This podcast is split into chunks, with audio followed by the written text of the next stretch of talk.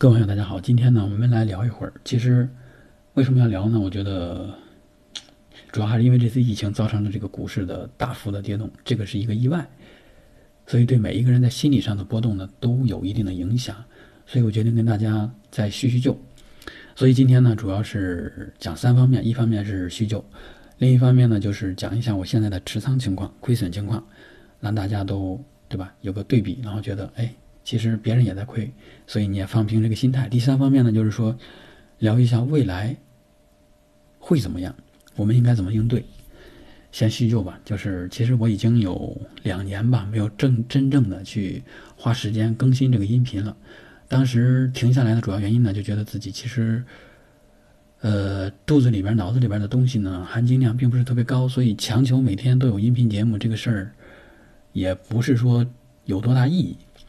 所以呢，就停了。但是有些东西一停下来就坚持不住，就就在很难坚坚持了。所以在这两年内呢，有可能是断断续续的偶尔发过几个音频，但是后来还是不了了之。距离我上一次更新音频应该是有二百五十天了，喜马拉雅上面有这个最后更新时间的这个这个信息。在这两年之内，其实我的个人的一些投资的理念、选股的方法、持股的方法都有这个变化。这一期呢，我们就不讲这个了，可以专门挑选一期，我觉得可以分享一下我在投资理念上的一些一些变化。但是大的方向其实没有变，也就是价值，看重的就是价值。希望以后的话呢，有时间我还会定期的更新这些音频内容，跟大家去聊。那第二方面就是来说一下我现在的这个账户持仓情况，我就拿其中一个来讲，这个账户呢，亏损现在是百分之十一。这是我算了以后的，就是百分之十一。亏损比较多的是什么呢？是港股，是这个融创中国、小米、中芯国际。就是我港股就买了这三个，然后持仓占了一半左右。剩下的呢是 A 股。A 股里面呢，其实有非常便宜的，也有那些蓝筹股。非常便宜的是什么呢？就是南山铝业，它。这次啊，就是是我所有持仓里跌的最少的，跌了百分之三左右。剩下的你像中国平安、什么云南白药啊这些，呃，云南白药还好啊，就是中国平安已经跌了百分之九点几了。其他的就不说了，反正总体而言，A 股的这个这个这个亏损也就是百分之十，最多百分之十就没有超过百分之十呢。港股的话呢，其实都百分之十以上了。你像小米，我现在持仓跌百分之十八。然后中芯国际是跌百分之九，呃，融创中国呢今天是跌到了百分之十，因为今天我是三十四，呃，不是昨天三十四买的，今天呢三十六就把它出了，因为我知道它的价格肯定会还有波动的。卖完以后呢，它跌到三十四，又跌到三十四点呃二，然后我就买了，买完以后没多长时间，它就跌到三十一块多，这个其实是我没有想到的，因为我觉得。它不会再跌到对吧？之前那个三十左右那个价格附近了，但是今天下午就出现了，所以呢，融创这个这个股票呢，其实是我现在就是跌幅比较多的一只，因为呃，就是绝对值啊，因为我它的持仓在港股里边占的比较重，所以呢，这就是我现在持仓的一个整体的情况。其他账户呢，亏损比例呢也差不太多，但是呢。呃，因为那些股票有的都是我很早很早之前之前建的，然后也卖出了，所以呢，它的这个这个亏损比例就没有一定的参考价值了。我这个账号里边的这些股票都是今年新买的，就是以前持有的股票都比较少，所以你可以把我的这个股票持仓跟你对比一下，看看亏损比例是不是差不多。我觉得应该。我的会稍微多一点，因为我有港股，港股跌的都比较猛。如果你是选 A 股，然后选的都是那些蓝筹股的话，其实应该跌幅都不会太大，百分之十左右。然后今天下午传言是桥水基金，对吧？它的股这个基金爆仓，然后晚上又发了这个公告，说谁哪个基金哪个基金亏损比例是什么？然后呢，这个达里奥已经做好了相关的心理的预期，就是这个跌幅是在预期之内。然后最多的一个是基金是跌幅百分之二十一，其实我觉得啊，就是百分之二十一也是一个合理的，是能接受的一个跌幅。但是具体是什么情况，我觉得现在我也不好说，也不知道，也没有什么内部消息，所以只能说谁都不好过。然后连巴菲特自己也是可能其他人给他算账，他现在跌了百分之八十，对吧？啊，跌了八百亿啊，跌了八百亿，不是百分之八十，跌了八百亿。但是你不要忘了，他手里有几千亿、一千多亿的这个现金啊，所以现在他肯定是既高兴呢，又又有点惆怅。高兴的是终于可以抄了，对吧？惆怅的是 持仓跌的太猛了。他自己不说吗？对吧？活了这么大大岁数了，第一次见到这个这么疯狂的美股。但是这话没说了没没多长时间，又出现了，所以成了一个笑话。就是第三次、第四次都都见到了，所以也不枉这个巴老爷子这一生啊。在他最后的这个临退休的这个阶段呢，其实又看到了股市的这个奇迹。所以你像他这个大风大浪都过来的人，对吧？看到这个场景，还是觉得有点不可思议。那我们作为一个，对吧？相对比比他年轻的多的，而且这个投资经验也比他少，所以看到这种场景有情绪上的波动，其实比较正常。再说第三方面，就是说未来这个这个股市会怎么样？我们应该怎么办？我觉得未来无非两种情况。一个好，一个坏，或者不好不坏。这个先说第一种吧，就是未来会变好。其实这是我们希望看到的，也是之前我们在心理上每一个人都在预期的这么一个一个期望和场景。也就是说，中国的疫情得到控制，然后呢，企业复工，对吧？然后生产，还有各个方面服务业都能够起来，也就是说，带动这个经济，还有旅游业、住宿业这些都会发展起来。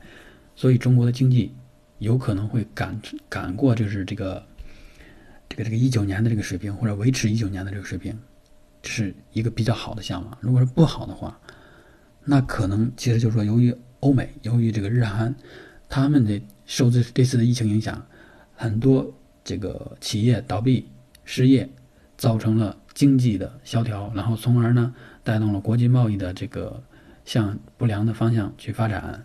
然后呢，对中国造成了这个影响，也就出口贸易、国际间的贸易造成了很大的影响，所以会形成这个金融危机。这个其实已经不是什么危言耸听了。现在很多在抛的这些人，其实他们都是这个预期，就是说，现在疫情其实只是一个导火索，背后的真正的原因是什么？是这个全球经济的放缓，甚至是经济的危机的。出现，但是这个危机指的是什么？哪个地方有危机？所以不清楚，就觉得要来了。为什么要来了？因为美股都涨了十几年了，对吧？一直是牛市，肯定要要物极必反嘛。所以应该是不好的要来临了。所以这是这个这个非常悲观的这个看法。呃，还有一些是就是。属于像我这种就是比较中立的看法，就是既不是觉得这个危机，呃，像这个经济危机这么严重啊，也不是说就立马就中国恨不得成为这个世界的领头羊了，对吧？各方面经济马上赶超这个美国，对吧？在这个国家的这个面对疾病的这个管理能力上，就是世界第一。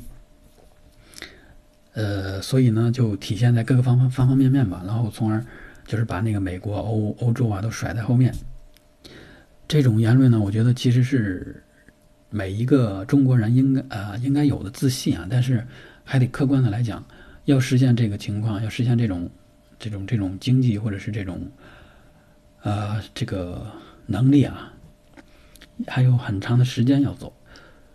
所以我觉得就是真正我们可以做的是什么呢？就是你先问一下，现在你看好的那个股票，它的价格。是不是已经很便宜了？你先别抛开，你先抛开这个周围的这个这个疫情啊，还有这个这个恐慌情绪，你就问一下，是不是一个价格的低位了？你肯定会回答是，因为现在很多股票都是这样的。但是你还要问第二个问题：现在是不是抄底的时候呢？我的答案是，不是，但是也不能认为这不是底。所以最好的做法是什么呢？你把你的钱切成十份或者是八份以上，就是，比如说你有八万块钱，那你就要切成八份，一份一万。然后呢，每次决定要买一个股票的时候，最多最多也就买一万，打住，别买了。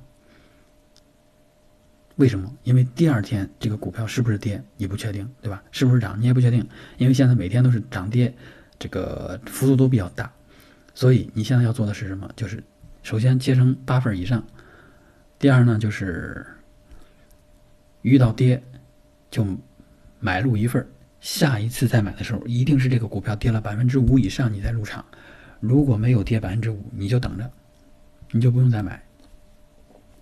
这是我对于现在这个看法，就是因为我自己之前前段时间就是这两周买的太频繁了，就是跌个百分之三，我就觉得哎挺便宜了，进又又补仓，后来又跌，就就发现你其实你买的这个价位都比较相近，没有真正把钱花在那些有优势的价格上，这是这是我现在啊，我觉得面对这个疫情最好的方式。但是话说回来，如果你现在已经没有钱了，子弹已经打完了，怎么办？子弹已经打完了，你现在最好的方式就是躺下别动，挨着，对吧？如果一旦发现你有某些股票，或者是某个股票里的一部分持仓赚了，我建议呢，你就卖一点，卖出一部分，然后持有把这个持仓慢慢的转化成一部分流动的这个现金，这样的话，目的只有一个，就是。让你的这个心理得到平衡，以一个更加平和的心态去面对股市的涨跌。如果你把所有的钱都转化成了股股票放在你的账户里，其实你是非常焦虑的。所以呢，这几方面啊，就是我给大家的建议。总体而言，就是让大家呢有一个好的心态，因为全球都在跌，股神巴菲特都在跌，对吧？我们。跌是正常的，如果你急于出手，以一个非常低的价格把它卖了，其实早晚有一天你还会忍不住再 再以一个相对高的价格再买进来，对吧？其所以呢，何苦呢？还不如就是现在躺下挨着。这是对于那些没有没有钱的或者没有子弹的人的一些奉劝啊。有钱的人切成八份或以上进来，一点点进来。好了，以后呢，就是我可能有时间就会录一下，没时间呢，呃，我会尽量挤时间吧。好了，今天我们就聊到这儿，谢谢大家。